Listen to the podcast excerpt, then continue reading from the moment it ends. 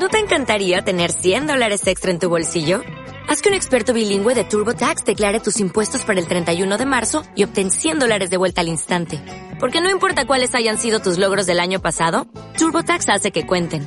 Obtén 100 dólares de vuelta y tus impuestos con 100% de precisión. Solo con Intuit TurboTax. Debes declarar para el 31 de marzo. Crédito solo aplicable al costo de la presentación federal con TurboTax Full Service. Oferta sujeta a cambios o cancelación en cualquier momento.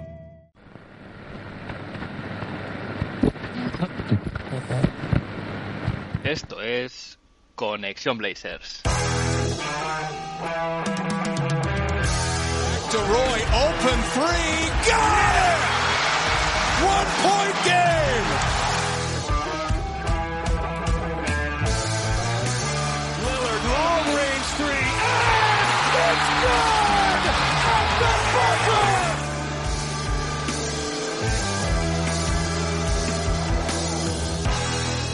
Bienvenidos al episodio 30 de Conexión Blazers.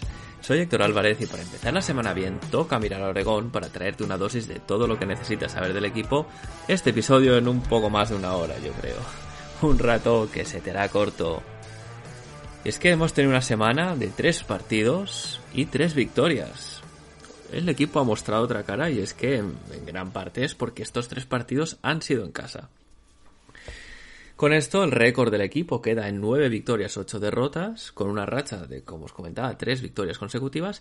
Y trayendo las estadísticas eh, vía nba.com, estamos los quintos en rating ofensivo, vigésimo quintos en rating defensivo y el número 16 en net rating, con un net rating de 0,5 puntos. Es curioso porque este equipo, que parece que tiene dos caras, ¿no? La que nos muestra en casa y la que nos muestra afuera, esto se ve muy bien en la estadística, ¿no? Porque en, lo que sería en los partidos únicamente en casa, el equipo es segundo en rating ofensivo y décimo cuarto en rating defensivo, siendo esto en total quinto en net rating con casi 11 puntos. Y en cambio, fuera de casa, el equipo es el 19 en rating ofensivo, el 29 en rating defensivo y un net rating también 29 de menos 12,6 puntos. Y ahí está el tema. Tenemos récord de 8-1 en casa, 1-7 fuera. Un equipo que es algo irreconocible, depende de dónde juegue. Hemos, también hemos eh, tenido avances en, todo el tema de la investigación. Y Shea se supone que esta semana él ha tenido la entrevista con la firma que contrató la franquicia para investigar todo, todo este asunto, estas acusaciones. Y de hecho este va a ser el puntal del programa porque tendremos a Jordi Martínez del Balón No Miente después para comentar en largo y tendido, hablar largo y tendido sobre este tema y todas las implicaciones que eso tiene para la franquicia. Y como momento álgido de la semana, decir que el partido contra Chicago eh, fue, yo diría que el partido más entretenido de lo que va de temporada, un partidazo, y además también nos permitió ver estas dos caras del equipo, pero en el mismo partido, con una primera parte para olvidar, pero una segunda mitad espectacular que nos hizo vibrar con el equipo. Y sin más, vamos a repasar temas de actualidad que han pasado esta semana en Rip City.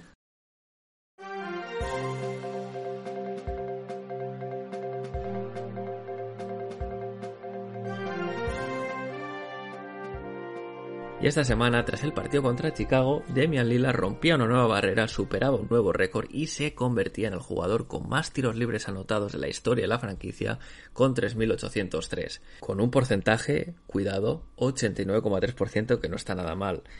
Demian Lillard superaba así a Clyde Drexler, que evidentemente era el que tenía el récord antes que él, con 3.796 tiros libres anotados, eso sí, con un porcentaje un poco menor de un 78,8%. Y también durante esta semana, Basketball Reference, que para los que no la conozcáis es una web con una cantidad de datos e información brutal sobre estadísticas de franquicias, de jugadores, etc., publicaba un análisis sobre el, calendario de los equipos y su dificultad. Y decía que el calendario de los Blazers era el cuarto más complicado. Eh, bueno, eh, no hay que perder de vista que habiendo tenido este calendario tan complicado, sin haber tenido a jugadores claves como Demian Lillard y Sisi McCollum a su mejor nivel, el equipo, bueno, tiene un récord de 9-8, que no es para tirar cohetes, pero está en positivo con todos los cambios que ha habido en la off-season y tal. Así que hay que, hay que creer en el trabajo que se está haciendo para mejorar y a la postre para construir un equipo más competitivo que en temporadas anteriores. Y cierro el capítulo de actualidad con una actualización sobre tema COVID y es que el jueves Adrian Wojnarowski confirmaba que habrá un aumento de test a jugadores durante el periodo de acción de gracias. Al final, esta es una festividad muy importante en Estados Unidos, se, se celebra mucho en familia, donde se reúnen miembros de toda la familia, así que el objetivo es evitar brotes por estas reuniones familiares.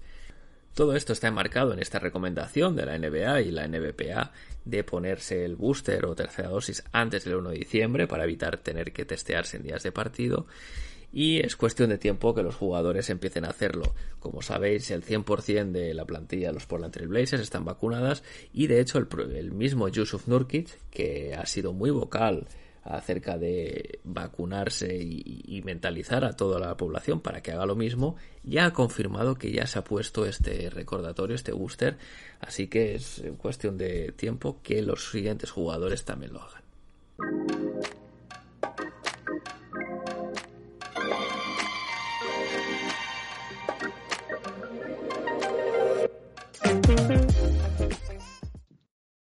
Y el tema de esta semana, de la semana pasada, de la semana anterior, de lo que queda seguramente en un par de semanas por venir por lo menos, es el, toda la movida, toda la marejada, el lío que hay en la front office. Y para un poco hablar de este tema, de, ayudar a entender mejor qué, está pasando, qué puede pasar, tengo un invitado hoy muy especial, que es Jordi Martínez, voz de los Blazers en el podcast El Banano Miente. Bienvenido, Jordi. Hola, ¿qué tal? Gracias, gracias. Eh, un placer estar aquí en, este podcast dedicado a nuestro equipo. Eh, y nada, eh, aunque el tema no sea el más positivo, ¿no? En este caso, es un placer realmente hablar de, de, bueno, de esta pasión, ¿no? Compartida que son los Portland Trail Blazers. Sí, sí, eso además es un, es un equipo que no es de los populares, vamos a decir, no es más difícil, por así decirlo, ser, mm. ser de los Portland Trail Blazers de lo que pueda ser los Golden State Warriors de esta generación o Lakers, Boston. Desde luego. Eh, Jordi, yo siempre empiezo cuando viene un invitado con una pregunta clásica y es ¿por qué te hiciste o por quién te hiciste de los Portland Trail Blazers? Ostras, me han hecho muchas veces esta pregunta. Eh, de hecho, en, nuestro podcast ya al principio, cuando empezamos, eh, todo el mundo decía, bueno, los cuatro que somos explicamos el porqué y tal, eh, pero es verdad que ahora hace tiempo que no hablo de ello. Eh, y siempre está bien recordar ¿no? los inicios de, una pasión así. Eh, en mi caso, bueno, yo soy de, nacido en el 87, entonces más o menos empecé a seguir la NBA en mi adolescencia, eh, entre los 13, 14 años y coincidió eh, más o menos con el año en que, bueno, llegamos a las finales de, conferencia contra los Lakers, ese año 2000, ¿no? Ese, ese fatídico año 2000 para, para, para nosotros, bueno, fatídico, a ver, ese era un equipazo realmente. fatídico Game 7, ¿no? Sí, fatídico Game 7, exacto, exacto. Y un poco en esos playoffs yo empiezo a seguir eh, la NBA como adolescente Em, por algunas retransmisiones del Plus de entonces, eh, con eh, bueno, el mítico Andrés Montes y con, con Anthony Daimiel. Y por alguna razón a mí ese equipo eh, de los Blazers me enamoró. Yo creo que hubo al principio un factor importante que era Sabonis, que era un jugador que yo recordaba eh, de ver jugar aquí en, España, en el Madrid, aunque yo no sea del Madrid. Eh, pero era un jugador muy atractivo de ver, muy especial. Eh, y yo creo que ahí tuvo un papel importante Sabonis, pero lo más importante en mi, en mi decisión de hacerme de los Blazers es ver algún partido de Rashid Wallace. Rashid Wallace era mi auténtico ídolo, pues se convirtió en mi ídolo baloncestístico y es el jugador al que yo más he disfrutado viendo jugar. Eh, me encantaba la combinación de pasión eh, y calidad eh, técnica que, tenía, porque era un carácter tremendo, con una pasión tremenda, gran defensor también, pero luego era un jugador finísimo. técnicamente, con un montón de recursos para anotar. de hecho, muchas veces yo pienso en Rashid, pienso en Shit y pienso que pudo haber hecho más de lo que hizo, pero su carrera seguramente eh, fue al final más enfocada a, lo colectivo que a brillar él individualmente, ¿no? Y bueno, a, raíz de ahí, de ese equipo que además tenía, bueno, era un equipazo, Scottie Pippen, Bonzi Wells, eh, Dale Davis estaba ahí, eh, bueno, de, la segunda, de la segunda unidad, bueno, estaba Damon Stoudemire, salían de la segunda unidad Derek Anderson, Ruben Patterson, Jermaine O'Neal, eh, jovencísimo el Sí, sí, qué error traspasarlo. Eh, bueno, de hecho fue traspasado por Dale Davis, que ese año todavía no está. Dale Davis es los años siguientes, que yo ya seguía bastante el equipo. Bonzi Wells me gustaba mucho. Eh, gran anotador. Y bueno, a raíz de un poco de esa plantilla que recuerdo que Phil Jackson dijo de ella que solo el banquillo de esos Trailblazers se podría haber metido en playoffs en el super competitivo este de esos tiempos, eh, pues me hice de, los Trailblazers. Eh, igual eh, no fue la mejor decisión una vez visto a posteriori, más fácil hubiese sido ser de los Lakers, pero no hace falta decir que a raíz de ese partido también mi odio a los Lakers empezó y ya no ha decaído. O sea, eso, beat es, es un lema, ¿no? estamos juntos en eso, está claro. claro.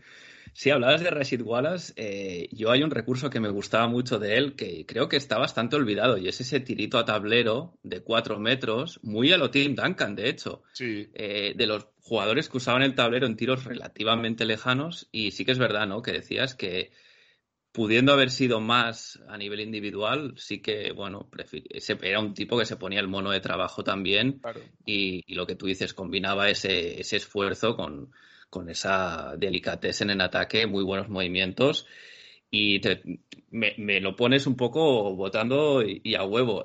Es, es, el hecho de que Rashid Wallace fuese uno de, los, uno de tus ídolos, que el pod, por ejemplo, en el que estás tú, se llame El balón no miente, mítica frase de Shit. Desde luego, desde yo fui el que el que votó más fuerte. No, a ver, cuando estábamos decidiendo el nombre del, del podcast, teníamos, pues, yo que sé, salieron muchas ideas, eh, pero claro, ya había bastantes eh, nombres como pillados, ¿no? Eh, no solo de podcast, de páginas web, blogs, etcétera.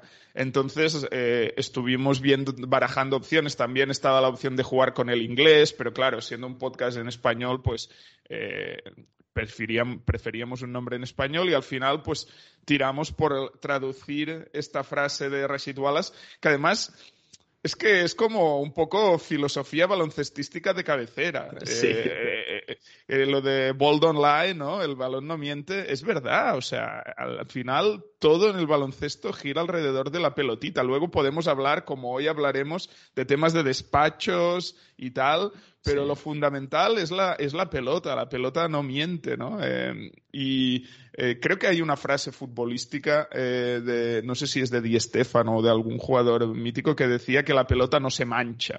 ¿No? Mm, sí, sí, es verdad. Me, me suena. pues en el caso del baloncesto, mancharse no se puede manchar, pero sí que puede mentir, pero no, normalmente no lo hace, no lo hace, ¿no? Y sí, evidentemente, o sea, es que Rashid a mí me parece un, personaje, más allá de lo que me gustaba verlo jugar, un personaje fascinante, o sea, eh, muy defenestrado por la prensa de la época, desde mi punto de vista injustamente, pero un tipo muy interesante, con una además actividad eh, social eh, muy, muy comprometida pues, con las comunidades donde ha estado. Y luego una reflexión sobre Rashid Ahora, este año ha sido introducido en el Hall of Fame su compañero de equipo en los Pistons campeones, Ben Wallace. Y yo, viéndolo con perspectiva, pienso, ¿por qué Rashid no está en el Hall of Fame y Ben Wallace sí?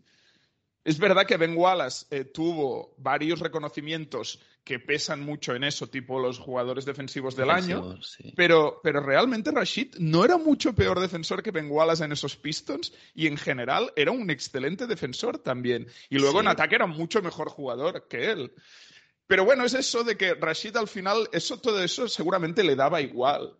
Eh, no buscaba sus números, su reconocimiento, etc. La prensa, como tú dices, eh, both teams played hard. Eh, tiene un montón de momentos que, no eran, digamos, no le hacían un favorito de la prensa del momento, eso es verdad. Pero bueno, al final, como tú dices, si lo miras en perspectiva, el, el legado está ahí. Yo creo que tarde o temprano va a ser alguien que, que pueda, pueda ser candidato a entrar, ¿no? Habrá que ver. Ahora, además, en su carrera como entrenador, solo que empiece a, a cosechar éxitos y empiece a estar otra vez, digamos, en, en, en, la actualidad, ¿no? En que se, que se escucha hablar de él, la gente mirará atrás y dirá, hostia, es que este tipo no solo era un malote, es que sabía jugar a baloncesto.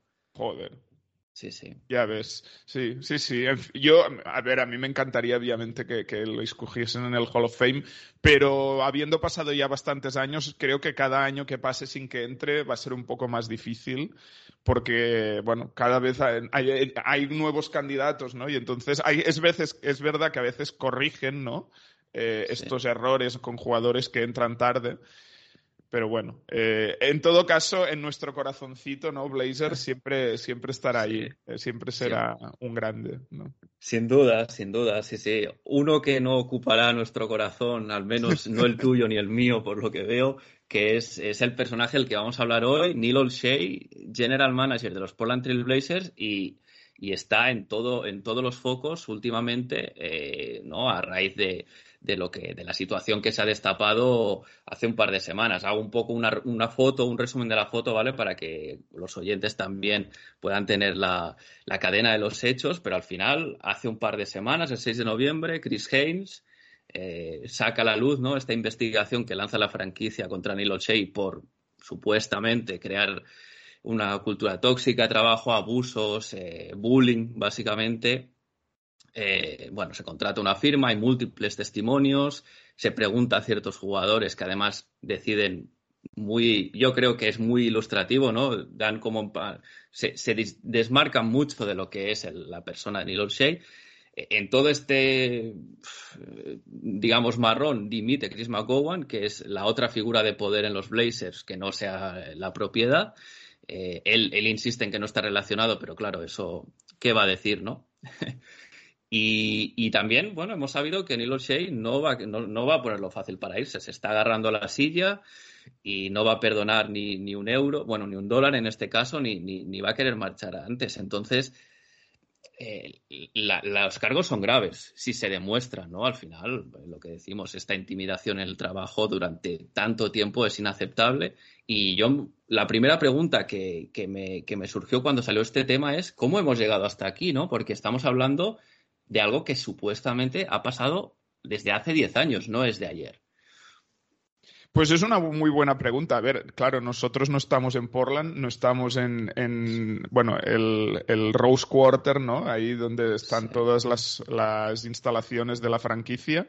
Eh, pero sin estar ahí, yo por lo que, por lo que he, he ido pudiendo leer, eh, no solo de la prensa que sigue al equipo, sino de, de los aficionados, al final, Portland eh, es una ciudad que solo tiene en las grandes ligas a los Trailblazers. Es verdad que están los Timbers también, pero bueno, el, el soccer ahí el soccer, está, en, sí. está, en, un segundo nivel. Entonces, mm, la, digamos, no solo la prensa, sino toda la gente en Portland eh, sigue muy de cerca lo que pasa en los Trailblazers. Y eso genera, es una, un poco una arma de doble filo. Es decir, cuando las cosas van bien, pocas aficiones hay más eh, potentes ¿no? que, sí. que, la nuestra, ¿no?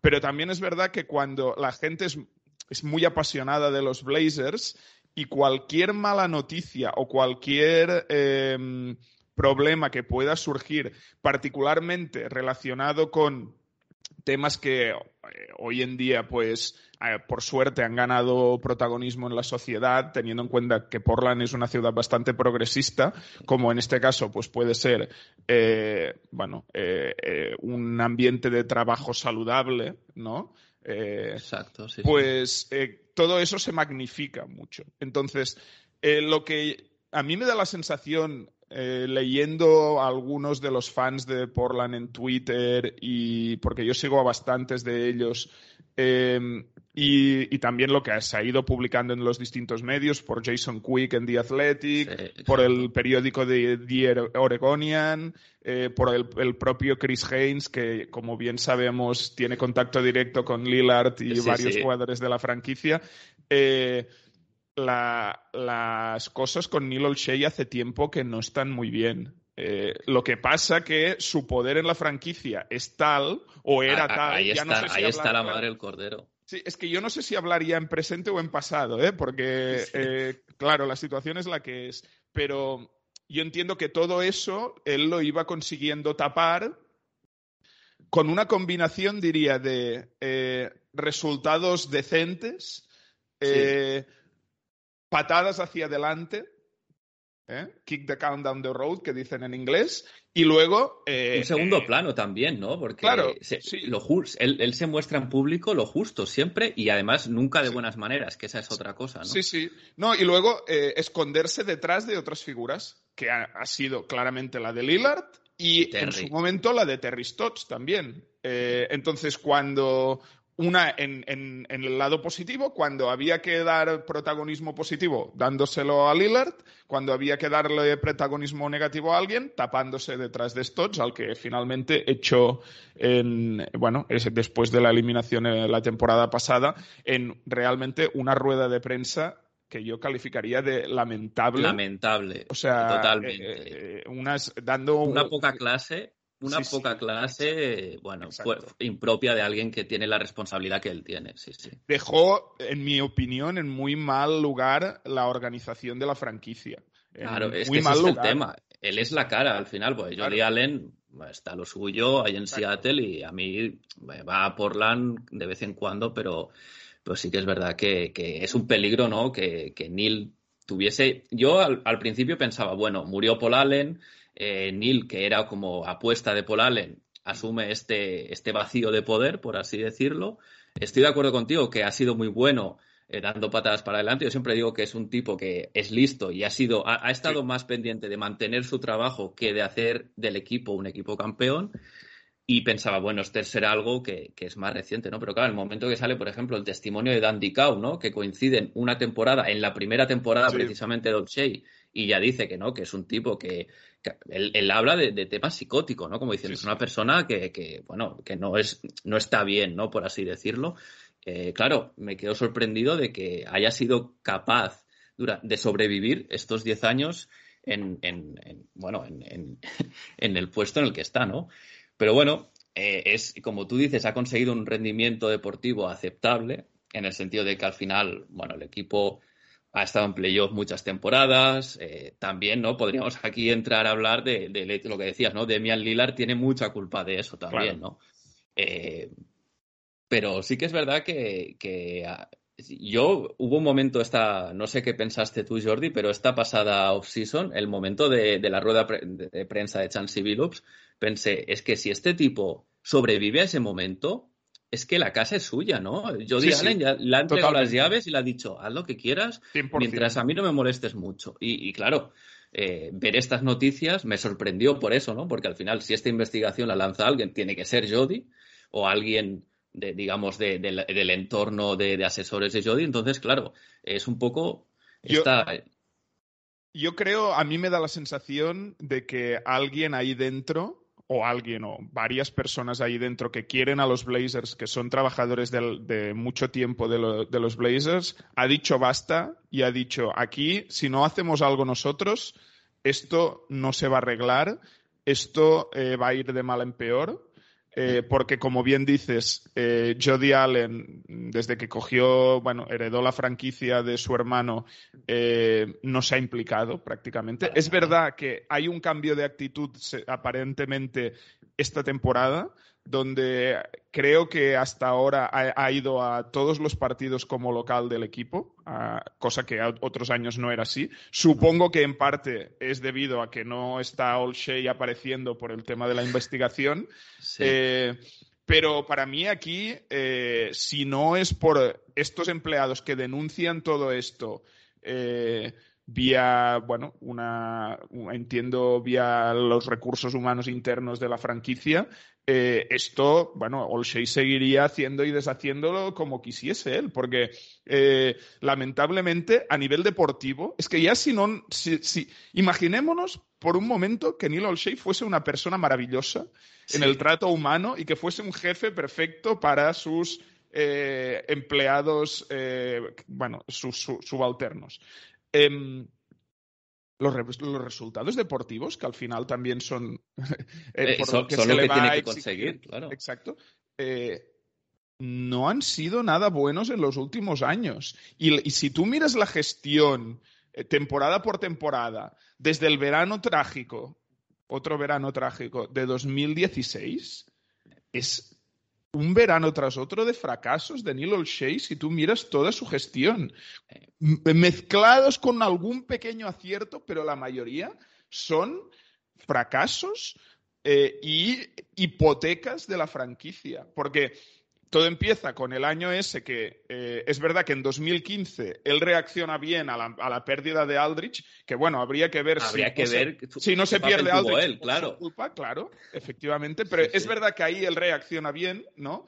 Y monta un equipo rápidamente con contratos muy buenos, jugadores menos conocidos pero que rinden muy bien, Alfaru Camino, Ed Davis, Mo Harkless, que estaban en, ese, en esa época, eran jugadores eh, baratos, pero Sí, que sí. mezclaron muy bien con, lo, con Lillard, con McCollum, etcétera. Pero luego se flipa en 2016. Yo creo que todos nos flipamos un poco, hay que reconocerlo, con esa segunda ronda que se elimina a los Clippers Sí. con la lesión de Chris Paul y Blake Griffin. Luego Y se juega muy bien contra San Antonio, bien. me parece, ¿no? Que fueron los Golden. State. Ah, es verdad, Golden State, la de San Antonio con es, es Golden antes, State, sí, Golden State. Pero que se, les gana un partido en casa, se les compite varios y luego eran los Warriors esos de la, del 73-9, o sea, Claro. era, eso Sí, era la polla, eh, con perdón. Eh, entonces, eh, ahí Olshey se flipa como todos, pero claro, un o sea, que tú y yo nos flipemos, vale, lo Sí. entiendo, somos, Somos aficionados. aficionados. Claro, o sea, al final. Pero es, él es a quien se le paga para tener la cabeza fría. O sea, si algo tiene que tener un general manager, es la cabeza fría para tomar decisiones. Y el tipo se le calienta, como Paul Allen eh, tenía bolsillos más profundos que, en fin, que las cataratas del Niágara, eh, eh, pues le paga, le financia todos los fichajes que él quiere hacer y ahí pues tenemos el contrato de Evan Turner, el contrato de Allen Crabbe, el contrato de Leonard. Leonard, y eso fue hipotecar el prime, los mejores años de Damian Lillard tirados por la borda ese verano. Solo por eso, Neil O'Shea debería estar en la calle. Sí, sí, sí. O sea, sí. es así, en mi opinión, ¿eh?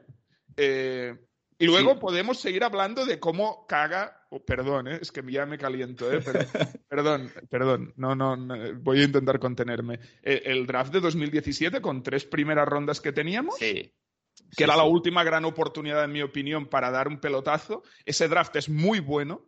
Es muy bueno. Pama de Bayo. Donovan Mitchell. Eh, había, había ahí jugadores muy buenos y bueno, pues Zach Collins sale, como ya todos sabemos, mal por el tema de las lesiones, aunque a mí Collins me gustaba, no resulta. Eso, eso no se puede controlar, está y, claro. luego, y luego Swanigan es un pick de primera ronda tirado por la borda. Eso sí que es una cosa incomprensible Totalmente. eh, totalmente. Y luego, pues bueno, eh, ya nos quedamos en esta situación donde tenemos a Lillard y a McCollum, eh, que, bueno, dan para, para, para ser muy buenos en el oeste en Sí. temporada regular, pero en playoffs siempre, pues, eh, nos hemos ido dando de bruces contra una realidad que ahora mismo, por la situación salarial y por el estado del proyecto, es muy difícil de cambiar. Pero es que es esa, esa dificultad para mejorar la plantilla a partir de entonces es culpa suya. Claro, es que ese es el tema. Yo recuerdo una rueda de prensa en que, en que Neil responde una pregunta diciendo, bueno, eh, tenemos los assets que tenemos, ¿no? Y, y claro, uno, yo, yo estoy al otro lado de la pantalla y pienso, pero es que tengamos assets buenos o malos, contratos buenos o malos, tú te has puesto en esa situación. Llevas nueve años siendo el general manager de la franquicia. No hay nadie a quien le puedas decir eh, oh, la herencia que tengo. Todo jugador drafteado, firmado, tradeado, todos han Claro. pasado por tu, por tu, vamos, por tu Ojo. aprobación. Perdón, ¿eh? todos menos uno, porque esto se ha sabido ahora también. eh, bueno, Ah, bueno. Que, que la elección de Damian Lillard, que es verdad que su primera elección como general, general manager, la tenía eh, ya acomodada por el equipo de scouts anterior a su llegada, de, liderado por Chad Buchanan, que era Correcto, el sí. anterior general manager interino. Interino, sí, sí. que es el que dijo, hay que seleccionar a Damian Lillard. Eh, Sí. Así que lo de Lillard, eh, draft- de hecho, se dice, hay algunos fans que yo les he leído, que la negativa total de Olshey de, traspa- de traspasar a CJ McCollum es porque Olshey considera a McCollum su gran éxito. Que a, a CJ sí que es, es elección Sí, suya y es su que pick, es un es su pick. es, su es un gran acierto, pero que él está enamorado de CJ, por decirlo de alguna forma, y es incapaz de desprenderse de, de él. Es que esta, este enamoramiento le, ha pasa, le pasa con jugadores, o sea, es decir, él como eh, su actitud es de, es incapaz de reconocer un error, ¿no? Él, él siempre toma la buena decisión, entonces por eso renovó a Myers Leonard por ese Correcto. dineral, eh, se le ha hecho cosas que él como cree, Allen Crabbe, correcto, eh, él cree en sus jugadores y no, claro, si, si Myers Leonard acaba su contrato de rookie y no se le renueva, alguien puede decir, Vale. ¿para qué, para qué le hemos drafteado, no? Pues un poco, un poco esa línea, pero claro, al final es un, es un, es un general manager que, como tú decías, ha ido haciendo, tomando decisiones que han, que han ha ido construyendo esta hipoteca en la que estamos ahora mismo. eh, y, y ta- y no me quiero olvidar de, de- de cosas, por ejemplo, como también el, el verano de 2018, después de tener un equipo que sin tu pivot titular llega a unas finales de conferencia, jugando muy buen baloncesto además, eh, decide, bueno, básicamente destruir el equipo, probar Sí, cosas nuevas y nos intenta 2019 convencer. creo que es. 2019, correcto. Y nos intenta convencer de que eh, traer a, a- a Whiteside, a. Tolliver y a Mario Zonia Madre es, eh, eh, era, eh, bueno, él lo dijo para hablas sexuales, el equipo con más talento que nunca he tenido. Y claro, Tremendo, entonces tremendo. tú piensas, eh, ¿hasta qué punto proteges tu, tu gestión? Que estás totalmente, bueno, no estás alienado a la realidad, tú lo sabes, Es un simplemente.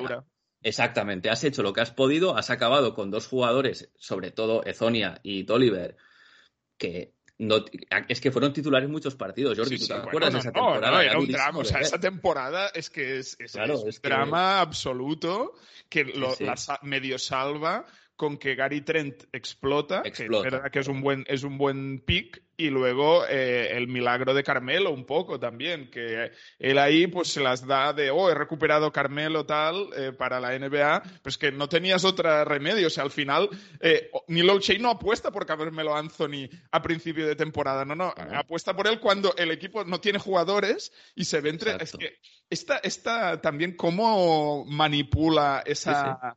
esa mm, eh, La narrativa, él crea la su narrativa, narrativa, para la exacto. EVA. Exacto. Sí, sí. Es, es tremenda. De, no, no, yo he rescatado a Carmelo Anthony y yo sabía que él todavía podía jugar. No, no, a ver, tú lo rescataste porque tenías una plantilla que tú mismo habías hecho que era un auténtico desastre, un auténtico... eh, bueno, que había siete jugadores disponibles, o sea, es así. Sí, sí, sí. Y, y- y- y, bueno, en fin, eh, eh, Hassan Whiteside, apostar por él cuando cobraba 28 millones ese año y se comía un tercio del espacio salarial él solo, un jugador que, bueno, es que yo ya de, de Whiteside rajé tanto que ya me quedé sin palabras ya, pero bueno, un jugador que era un auténtico cono. eh, Sí, a ver, eh, yo, yo recuerdo que en un, en un equipo que jugaba con el pick and roll de Damian Lillard ponía peores bloqueos que, que CJ McCollum, ¿no? Sí, un, sí, sí. un siete pies que era incapaz de, de plantarse a poner un bloqueo. Tenía muchas otras virtudes, pero no iban con el equipo, con la manera de jugar del equipo, ¿no? Eh, sí que es verdad, yo la única, o no sé si la única, pero una cosa positiva que sí que le atribuyo a Olsey es que en los márgenes se mueve bien, ha hecho estos, estos Sí. trades en el deadline, pero Sí. claro, siempre son para arreglar, poner un parche a lo que se ha hecho mal el exacto. verano anterior, ¿no? Hago, hago una off-season donde no traigo a la gente libre que quiero, le doy un contrato a alguien que no toca, y después eh, sí que es verdad que en, en el deadline se saca... Nurkic, eh, Nurkic fue un gran acierto en el, en el deadline. sí, Powell Hood, no está mal, Robin Hood, eh, Rodney Hood, perdón, es verdad. Eh, Ha habido algunos movimientos de ese tipo que han sido buenos, pero que quizá también han sido un poco eh, una condena para la franquicia en el sentido de que seguramente sin esos movimientos Olshey ya no estaría al mando, ¿no? Exacto, Eh, patada eh, para adelante que decías. Claro, decir, exacto. sí, sí. Sí, sí, sí, eh, pues es que, ¿qué, qué vamos a decir? Estamos muy de acuerdo en esto. estamos muy, muy de acuerdo. A mí, realmente, lo que ya llega a un punto que me da rabia es que algo tan obvio y que yo creo que la mayoría de fans podemos ver, si lo podemos ver la mayoría de fans, ¿Cómo no lo puede ver la propiedad? Y aquí iba el, el otro punto que a mí me parece interesante de tratar en, en- en relación a, a- a este tema de la front office, que es la propiedad de la franquicia y el futuro de la franquicia. Porque creo que en esta decisión de Olshey eh, dirá mucho sobre lo que nos espera en los próximos años de, de los Trailblazers. Eh, y creo, a ver si Jody Allen nos sorprende, ¿eh? pero creo que Jody Allen está un poco tocar lo menos posible. Su, su- su idea es tocar lo menos posible, lo que me vuelo yo, para poder vender la franquicia por el mayor valor posible. Jody Allen Sí. me da la sensación de que mm, los Trailblazers a ella le dan igual. Eh, Al final los ha heredado de, de su hermano, que sí que era un auténtico apasionado del, del tema. Y claro, no puede desentenderse del todo. Es verdad que ahora este año está yendo a todos los partidos con su chaqueta, esa bomber de los Blazers eh, tan molona y tal, pero, pero la- los hechos. Una cosa son Sí. lo que, pero los hechos, lo, lo que aparente, pero los hechos demuestran que ella no parece estar muy preocupada por eh, em, que la franquicia sea competitiva, más No, allá no. de, de el tema de que todo vaya más o menos bien y entiendo que su gran eh, valor, más allá de el- en sí que sea una franquicia NBA histórica, que eso ya le da mucho valor, evidentemente, porque otras franquicias se han vendido por cantidades mastodónticas, Sí. es Damian Lillard. Y claro, mantener un poco, entiendo, a Damian Lillard contento es lo que supongo que está intentando con todo esto. Eh, yo, Este- yo, bueno, no, comen- comenta No, sí, decías, este tema de la venta es algo que planea, ¿no? Un poco en el, en el, en el ambiente desde hace, desde hace un tiempo y sí que es verdad que, como decías, ¿no? Para Paul Allen los Blazers eran eh, su pasión, un tipo que tenía ya todo el, todo el dinero que había ganado que- y más. Y bueno, se decía, ¿no? Que iba hasta scoutings de jugadores, un tipo que se Sí. metía muy en el día a día. Em, claro, Jody hereda, hereda esta franquicia que, a ver, yo, mi, mi punto de vista es que para ella es un asset más en el Excel de cosas que, que heredó de, de, de su hermano. Y bueno, como tú dices, para vender la franquicia la tienes que intentar vender sacando un buen valor y eso pues tienes que tener, claro, no, no sirve nada eh, reventar el equipo, quedarte Claro. sin, sin una estrella como Lillard para vender, ¿no? Pero sí que es verdad que, que este fantasma de la venta planea y yo, para mí personalmente, creo que tiene una parte de buena, de bu- una parte buena y una parte mala, ¿no? La parte buena es que podrías tener una, una propiedad realmente interesada en el devenir del equipo, que, Mm. que se, que se meta y que intente crearlo, bueno, intente ganar la competición, ¿no? Que para esto se juega realmente. Claro. Pero claro, luego está el- el- la otra parte, la otra cara de la moneda, que es el, el siempre riesgo inherente de que cuando se vende una franquicia hemos visto casos que se ha movido de ciudad.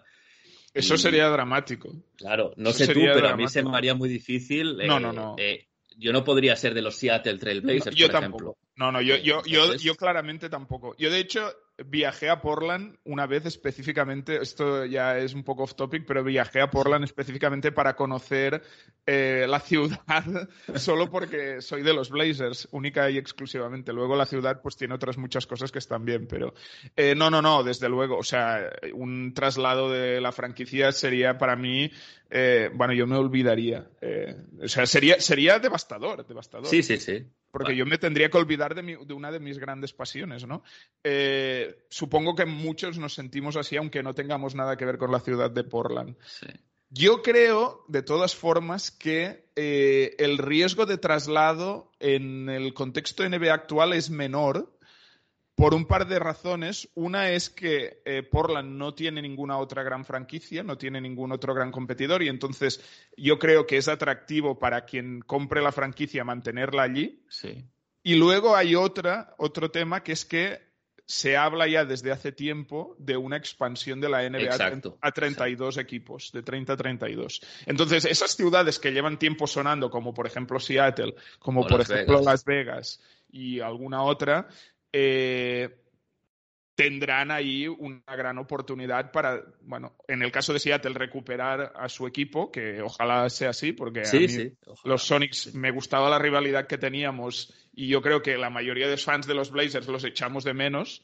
Es un eh, a los histórico, Sonics. además, que yo creo que sería buenas noticias para la liga, sí, sí. Exacto. Eh, pero, eh, bueno, yo entiendo que el riesgo en este caso de un traslado no es tan elevado como en, otra en otro contexto.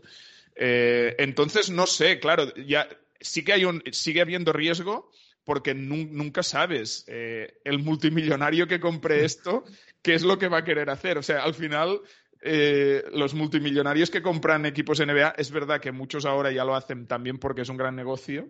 Eh, no cuestan las franquicias eh, miles de millones de dólares porque sí, sino Sí, porque son per- perdona, eh. Jordi, es que para que la gente lo entienda, Paul Allen la compró creo que por 70 millones de dólares. Claro. Y ahora vale, 80 y pico, sí, sí. claro, ahora vale pues mil, ¿no? Imagínate la el retorno a la inversión, sí, sí. Claro, es, es lo- es loco. Entonces son grandes negocios, pero también son grandes juguetes. Entonces, nunca sabes qué tipo de... Claro, si te toca, yo qué sé, eh, un propietario como el de los Kings, que se pone ahí en la draft room y dice, eh, no, Stauskas, otro Sí. ilustre Blazer, por cierto. Hay que draftear a Sí. Stauskas. Y se draftea a Stauskas porque el tipo lo ha dicho, pues entonces, claro, no vas a ningún sitio. Si Sí, te así, toca un claro. propietario serio, ¿no? Y que va a poner dinero y es serio, pues claro, Paul Allen era un lujo en ese aspecto. Sí, Eh. No solo, es lo que has dicho, no solo tenía mu- mucho dinero, sino que era un apasionado. Por ejemplo, cuando eh, los Blazers draftearon a Rudy, él se vino a Badalona a, a- Sí, a verlo jugar y le puso un, un jet privado luego para que eh, eh, viajase a Portland, etcétera. Pues, eh, Era, era un auténtico loco de los jugadores jóvenes, le encantaba todo el proceso del draft, etcétera. Eh, en fin, no sé, yo, yo, yo si la, si la actitud de Jody Allen va a seguir siendo esta de pasotismo, de, de un poco dejar hacer y tal, yo prefiero una venta.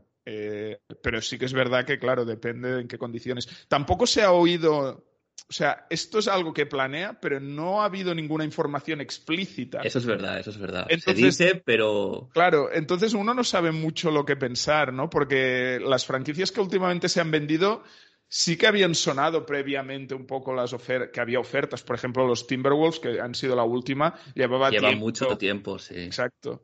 Eh, así que no sé, no sé. eh, para- pero para mí, seguramente, como acabe todo el tema O'Shea y quién venga a continuación, porque acabe como acabe, yo doy por hecho que O'Shea, aunque esté luchando por su sitio, no va a continuar. Esto tiene que ser irreversible, Yo- Jordi. yo- Eh, yo- yo a mí me da que esta maniobra es simplemente, bueno, simplemente es una manera de echarle sin pagarle ni un duro de lo que le. Claro, le queda contrato hasta la 2023, 2024, a, a razón de no sé cuánto al año, pero claro, seguro.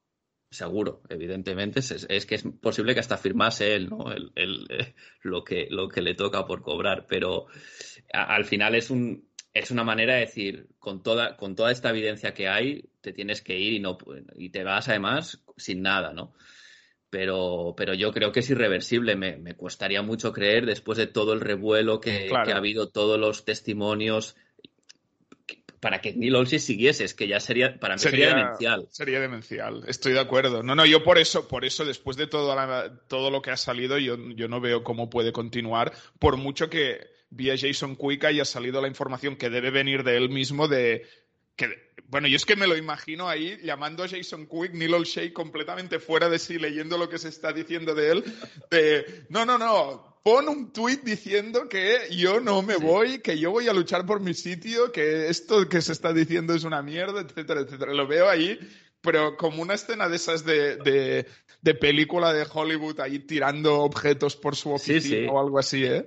El, el- el hundido en el despacho, ¿no? El barco sí, se sí. hunde y ya no sé qué hacer. Bueno, salió el, el tuit este de Wojnarowski que decía que algunos general managers están intentando Correcto. crear como una, un, un sindicato, ¿no? Eh, para protegerse de cosas como que a mí ya me parece también loco, otra cosa es demencial. Es loco, es loco. O sea, un Eh, sindicato de, de, eh, eh, altos ejecutivos, ejecutivos. que cobran millones de dólares. O sea, Claro. esto es, esto es, esto es, Claro, que al final el, el mensaje es que no les puedan despedir sin. Pero bueno, claro, es que al final, si haces, si se demuestra todo lo que se, Claro. se publica, ¿cómo? ¿Qué te puede proteger de eso, no? no, no. Hay que decir también para la audiencia, para filtrar un poco los contenidos y las noticias dependen- dependiendo de quién vengan, Wojnarowski y Neil O'Shea tienen una relación bastante Sí. cercana. Los Eh, tweets de Wojnarowski lo- los, lo- escribe exacto. Bill O'Shea. Neil ¿eh? Exacto. Sí. Eh, Chris Haynes tiene una relación muy cercana con Damian Lillard. Entonces, todo lo que venga de Chris Haynes se puede interpretar como Damian Lillard dice. Todo lo Sí, que venga de. Wojnarowski se puede interpretar como Neil O'Shea dice. Entonces, a partir de ahí, un poco hay que ir leyendo entre líneas. Lo digo porque muchas veces cuesta.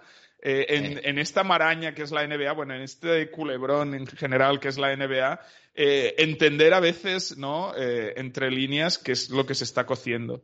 Y yo entiendo que viendo que, por ejemplo, lo de Dandy Cow salió en el podcast de Chris Haynes, eh, que Lillard eh, estaría contentísimo de ver a O'Shea despedido. Y de hecho, con, todo el tema de este verano y tal, eh, como cuando hubo el fiasco de la rueda de prensa de presentación de Billups y la investigación esa fake que se hizo. Investigación. sí, investigación fake, o sea, no, no se hizo una- nada. Eh, Olshey se apartó de eso y le cayó todo a Lillard, porque Lillard había salido diciendo, antes de que saliese nada de lo de Billups, que Billups era uno de los nombres que le gustaba porque tenía una buena relación personal con él. Y de repente, claro, Lillard se vio en pleno verano, que ya él estaba frustrado, evidentemente, por to- toda la eliminación lamentable contra Denver, eh, que tenía un montón de fans de los Blazers, algunos de los cuales yo sigo, tuiteándole, eh, Dame, no me esperaba esto de ti, eh, eh, no me esperaba que quisieses a un, violador como tu entrenador. O sea, claro, Sí. Lillard vio todo eso y dijo, ostras, incluso los fans que tenemos una relación inmejorable se están volviendo contra mí ahora. Eh, y todo eso es culpa de Olshey, Sí, evidentemente. claro. Se puso la capa de invisibilidad Claro. detrás de Lillard Está, y sí, sí, totalmente. Es lo que decíamos totalmente. antes.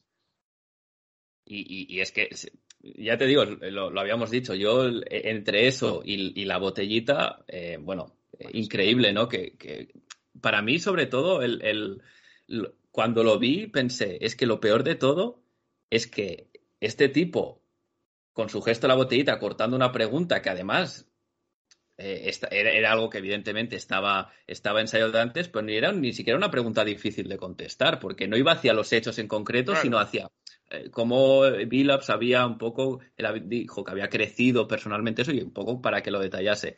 Claro, yo pensé, es que cualquiera que ahora no sepa mucho de los Portland Trail Blazers y ve esto, piensa, madre mía, o sea, este tío es la cara de, Sí, de- sí. de los Portland Trail Blazers. No, no, es que Billups estaba preparado para responder. Exacto, exacto. Eh, es- es- bueno, fue, fue vergonzoso. A mí se me cayó la cara de vergüenza de que ver a la, a la franquicia, eh, a nuestra querida franquicia en esta situación. Y, en fin, eh, eh, no sé, veremos en el futuro eh, a ver qué pasa. Eh, entiendo que la investigación tiene que acabar muy pronto. Han salido informaciones de que ya debería haber acabado, pero que se estaba alargando eh, para recabar más información porque Sí. O'Shea estaba defendiéndose con uñas y dientes y todo eso. Eh, pero entiendo que Jason Quick, el periodista de The Athletic, dijo, eh, escribió que tiene que acabar antes de que acabe este mes de noviembre. Entonces Sí. entiendo que como muy tarde la semana que viene, que bueno, ahí en Estados Unidos es una semana festiva con todo lo del pavo, acción de gracias y tal. Es verdad. Eh, igual llega el momento de dar las gracias, entre comillas, a O'Shea y, y pasar página, ¿no? Eh, esperemos que, que sea así. Ah, bueno, de hecho, ha sonado Danny Ainge como posible sustituto de, de Neil. No sé qué te parece a ti, Danny Ainge, Jordi. Y yo, personalmente, muy escéptico. ¿eh? Me Yo- gustaría saber Sí. que- si es el Danny Ainge de cuando llega a Boston o el Danny Ainge que se marcha de Boston. ¿eh? Si es el segundo, yo no lo quiero. Claro, es que, bueno, Danny Ainge, a ver, al final tiene una trayectoria en los Celtics como ejecutivo general muy larga y cuando tienes una trayectoria tan larga, no todo van a ser luces y sombras, se le pueden buscar muchas etapas a Danny Ainge. Eh, dicho esto, más allá de valorarle como lo hizo en Boston en distintos momentos, a mí no me convence porque creo que está de vuelta ya este hombre. Eh. Creo que está de vuelta. Por mucho que él eh, tenga también una relación con Oregón y con, la- con los Trailblazers y por lo tanto sea alguien que seguramente le gustaría eh, bueno, eh, trabajar para la franquicia. Eso me lo puedo llegar a imaginar. Me parece, bueno, un ejecutivo general eh, bastante particular por lo que hizo en Boston. Eh, muy testarudo, seguramente. En esto no cambia mucho de, de Olshey, creo. Y, y creo que eh, un poco desactualizado, creo. Puede ser. No lo sé, ¿eh? A mí son las vibras que yo tengo un poco viendo también cómo él, eso, los últimos años de Boston, que tú decías, si es este el, el Ainge que llegaría, es el Ainge que no queremos, etcétera.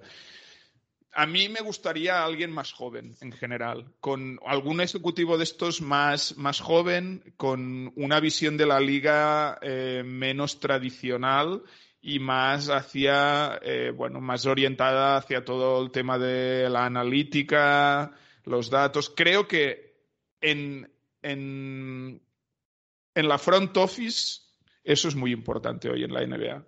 Esa es mi sensación. Eh, Es verdad que el baloncesto no solo son números, es verdad que, que hay que saber, bueno, rodearse de un buen equipo y no ser un, un arrogante. Por ejemplo, Daryl Morey. Por eh, ejemplo. eh, ahora, con todo el tema de Ben Simmons, se está demostrando que hay que tener no solo un enfoque analítico de la situación, sino también un enfoque eh, de gestionar personas. Claro. Eh, pero, eh, es decir, sin ser un tipo como Morey, absolutamente cuadriculado y con un punto de. Un robot casi, sí, ¿no? de robo- robótico, sí que me gustaría alguien para la franquicia con un enfoque más analítico. Eh, mm, creo que de- de- en la front office es muy importante esto. Sí. Sí, y, y- y- y con, con- sí, con este punto de vista innovativo, innovativo, Claro. de mirar hacia el futuro. Y que, Porque- asuma, que asuma riesgos, ¿no? También. Ah, Claro, Yo que Sí. veo el cambio que ha dado Chicago con el cambio de front office y pienso, algo así, ¿no? Nos vendría bien. Una, una gerencia nueva que llega. Y que, se- como tú dices, se sabe mover muy bien en la liga porque no, no está, en- claro, Danny Ainge o, o alguien de su generación, ¿no? Cuando llevas tanto tiempo en ese, en ese pedestal, ¿no? Que es ser el general manager, estás, estás un poco a otras cosas también, ¿no? Estás un poco más desconectado. Entonces, claro, llega, llega Carnisovas allá a los Bulls, tiene un networking en la liga espectacular Claro. y el tipo arriesga y, y- y con muy poco te monta un equipo que compite, ¿no? Entonces, al final, eh, tenemos el, el prime de Dame, la ventana cada vez es más pequeña. Claro. eh, entonces alguien tiene que venir y tomar el riesgo que no ha querido Neil O'Shea, que es pues tradear a CJ, ser un Claro. poco, pe- pensar un poco esto de que se dice out of the box, ¿no? Tener Claro. ideas un poco locas, pero que puedan traer algo diferente para, para mejorar la situación. Sí, estoy, estoy muy de acuerdo, 100% de acuerdo. Es verdad que la ventana para ese nuevo general manager será pequeña, para, o sea, la ventana con Dame, pero también creo que la franquicia en este sentido, y también ahí depende un poco de lo de Jody Allen otra vez, tiene que pensar no solo ya en un general manager para maximizar a Dame, que evidentemente también y tiene que ser muy importante, sino para tener un plan para la franquicia a medio largo plazo, Sí, ¿no? Una forma sí, de hacer las cosas distinta en general, ¿no? Eh, y un poco por ahí creo que deberían ir los tiros. No tengo nombres, no soy yo un insider de la liga y, y no, no sé, o sea, vamos a ver, no, o sea, eh, sí que sé nombres de los que hay ahora de front offices que me gusta cómo hacen las cosas, pero entiendo que los Blazers no van a tener el poder de sacar a nadie de ninguna franquicia, entonces supongo Sobre que todo los que lo están haciendo bien, claro. Claro, no, o, o sea, sacar, quiero decir, sacar a, a los top, digamos, a los general managers. Igual te puedes sacar a un vicepresidente de operaciones, Sí. alguno de estos que luego también hay el riesgo de que algunos salen bien y otros mal. Mira en Minnesota todos los que han ido teniendo y en fin, Minnesota, sí, sí. eh, ha sido un drama. Eh, pero bueno, sí que hay front offices que me gusta cómo hacen las cosas. Eh, tú nombrabas ahora la de los Bulls con Karnisovas, que la verdad es que lo han hecho muy bien y Karnisovas pinta huele que puede ser uno de los candidatos a ejecutivo del año eh, este año. A mí me gustan, eh, por ejemplo, cómo hacen, cómo hacen las cosas en los Miami Heat. Me gusta cómo hacen las cosas. Son, son cosas bastante distintas, pero me gusta cómo hacen las cosas en los Denver Nuggets, que Karnisovas venía de ahí. Venía de ahí, Eh, exacto. sí, sí. eh, Me gusta cómo hacen las cosas, pues, en los Clippers últimamente también, que está ahí Lawrence Frank. Sí. no sé, hay. Ya no lo digo solo por los grandes fichajes que puedan haber hecho, sino porque ves cómo se mueven los, Claro. los, los agentes libres eh, eh, under the radar, ¿no? Debajo del radar que, que firman, los drafts, los picks de draft de segunda ronda Ah, que se sacan, ahí ese está. tipo de cosas, ¿no? Atlanta es muy buen ejemplo también de eso, ¿no? De cómo correcto. una estrategia de 100%. draft. Sí, que sí, ahora Atlanta. tienen un equipo que tienen el bendito problema a quién pago y a No, quién no. Es que ojalá correcto. tuviésemos un problema sí, sí. así, ¿no? Bueno, es que sí. ojalá, ojalá eh, eh, quien llegue pueda hacer un traspaso con los Hawks, porque de ahí o Cam Reddish o Hunter o uno de estos va, Hunter, va a sí. caer y estos nos vendrían, vamos, uno de estos nos vendría. es que es el es perfil, el perfil, que, necesitamos, sí, sí. Sí, sí. Ahí la Ah, claro. machine, la Machine puede sacar humo ¿eh? este año con los Hawks. Eh, lo que pasa que, claro, el problema es qué les das tú a los Hawks, ¿no? Que de nuestra plantilla que, que les pueda gustar Sí. y que les pueda encajar, ¿no? Pero bueno. Sí, Eh. y ahí es eso, ¿no? El hay muchos equipos, habrá muchos equipos eh, monitorizando esa situación, ¿no? Pero bueno, al final es lo que decimos, si, si, si es, un, si es una, una gerencia que, que, que es arriesgada, que, que tiene ese punto de audaz, no es un poco audaz para, para Sí. saber moverse bien por la liga, bueno, al final te puedes equivocar, ¿no? Todos los traspasos pueden salir bien, pueden salir mal, pero bueno, al final se trata de eso, de, de no intentar hacer el run it back como modus operandi y, y esperar que un año suene la flauta y funcione, ¿no? Eso es lo que nos, lo que estamos viendo lamentablemente en muchas temporadas y ya vemos que necesitamos otra cosa, ¿no? Entonces, Sí, sí. a ver, eh, estaremos muy atentos a ver, a ver qué pasa estos, estos próximos días. Como tú dices, con el tema de acción de gracias, tal, tal vez esté el tema un poco más calmado, parado, pero bueno, en cualquier caso, no, no puede alargarse mucho la situación porque tampoco Claro. tiene ningún sentido para, para el equipo, ¿no? Cuanto más tiempo le des al nuevo que venga para trabajar, mejor. Así que Sí, bueno, veremos. Sí. Veremos, hay que, hay que tener las alarmas de Twitter de, de Wojnarowski, de Haynes, de Charania, de todos estos activas, ¿no? Estos días, a ver si, si, bueno, si se produce la, la noticia en algún momento. Sí, sí. Pues bueno, Jordi, no sé si hay algún tema más que se ha quedado en el tintero, que del que quieras hablar. No, bueno, eh, la verdad ha sido un placer esta conversación muy interesante, muy apasionada. Perdón por alguna, algunas de las palabras que puede haber No soltado, algunos de los improperios. Eh, No, y no, bueno, en, el, en, el, en este episodio pondré el explicit en el, en el, en el feed del podcast y ya está, no pasa nada. No, eh, de- del, del- nada del equipo comentar que, bueno, que, que al final tenemos una plantilla, yo creo que para repetir lo de los últimos años un poco. Eh, salvo que hay algún traspaso eh, sorprendente, yo no veo un guion muy diferente al de los últimos años. Creo que estaremos en playoff otra vez y creo que lo tendremos bastante difícil para avanzar.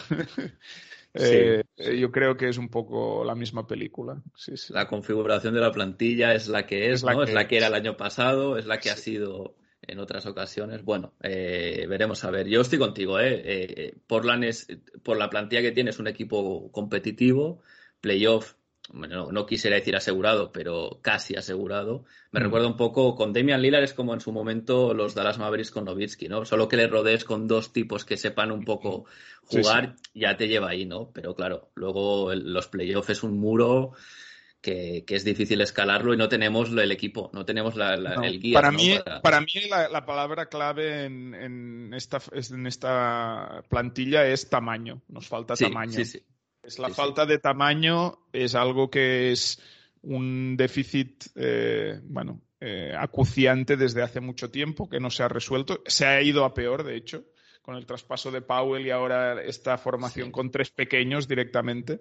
Eh, entonces, con esa falta de tamaño es muy difícil, yo creo, en playoffs competir. Es muy difícil. Bueno, esperemos que este sea el primer tema que ataque la, nueva gerencia que llegue y ya veremos. Quién sabe si dentro de, unas semanas ¿no? podemos tener una conversación sobre este tema, pero con unas vibras muy diferentes, ¿no? Ojalá, ojalá. Bueno, Jordi, por mi parte, un placer. Gracias de nuevo por estar en Conexión Blazers y estás más que invitado para repetir cuando quieras. Muy bien, el placer ha sido mío. Muchas gracias.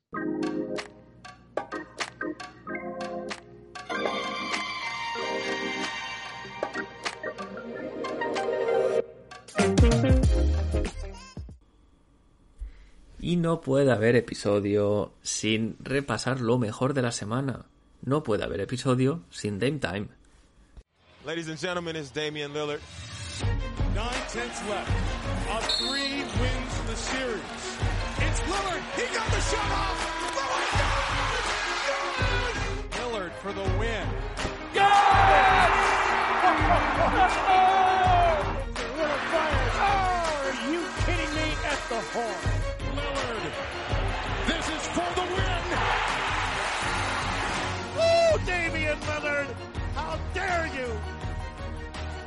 Y el Dame Time de esta semana va para Larry Nance Jr.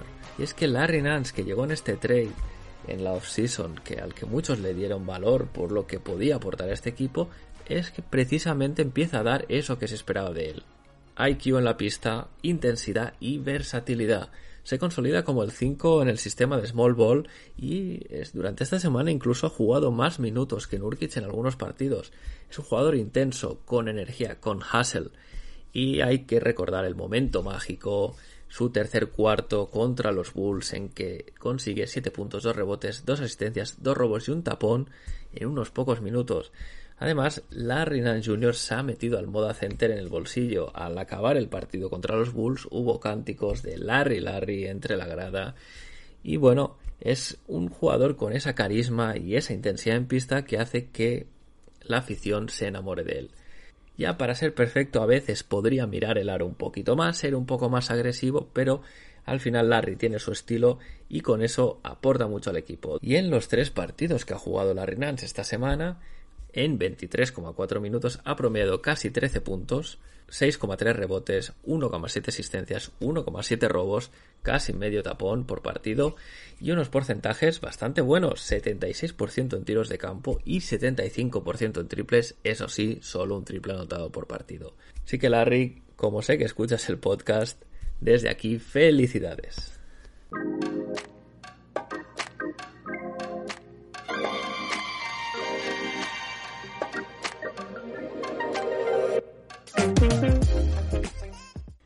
Y antes de cerrar el episodio hay que ver qué le espera al equipo esta semana. Hay tres partidos, con lo cual habrá días para entrenar y para mejorar cosas que, vea el staff técnico y de esos tres partidos uno es en casa y dos son fuera. El martes hay un partido contra Denver en casa, Denver llegan siendo los quintos en la conferencia oeste con un récord de 9 victorias, 7 derrotas, eso sí, una racha de 3 partidos seguidos perdidos. De hecho, la última victoria de, los Denver Nuggets fue contra Portland, así que habrá un poco de aires de revancha. El miércoles, partido en Sacramento, back to back.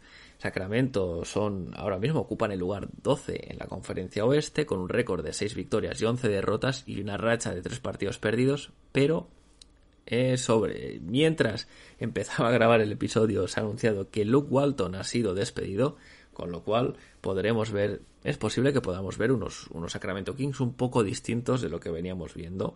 Habrá que ver, recordad que en el partido inaugural ya perdimos contra los Kings en casa. Y el viernes, partido en Oakland contra los Golden State Warriors, que llegan como uno de los equipos de moda este año, primeros de la conferencia oeste, récord de 14 victorias y 2 derrotas, racha de 3 partidos ganados consecutivos y este va a ser un muy buen test para ver, eh, bueno, para ver a qué cotas puede aspirar este equipo. No olvidar que el equipo jugando fuera de casa está mostrando su peor cara y las cosas como son, si este equipo sigue jugando fuera de casa así, nos puede caer una buena en, en San Francisco, así que habrá que ver si hay este orgullo que han mostrado durante esta semana para remontar el partido de Chicago, si lo pueden trasladar, aunque sea fuera de casa, para competir este partido contra los Warriors. Y con esto cierro el episodio por hoy. Si tienes algún comentario, alguna pregunta, lo puedes dejar a través de iBox o también se pueden enviar a la dirección de correo connectionblazers.gmail.com. Recordad que también podéis seguir el Twitter arroba Conexión donde os avisaré de cada nuevo episodio que suba sobre temas de actualidad de la franquicia y otras cosas de interés. Gracias una semana más por escuchar Conexión Blazers. Recomendad el podcast a vuestros amigos y a vuestras amigas. Sin más me despido, seguimos conectados. Hasta la semana que viene.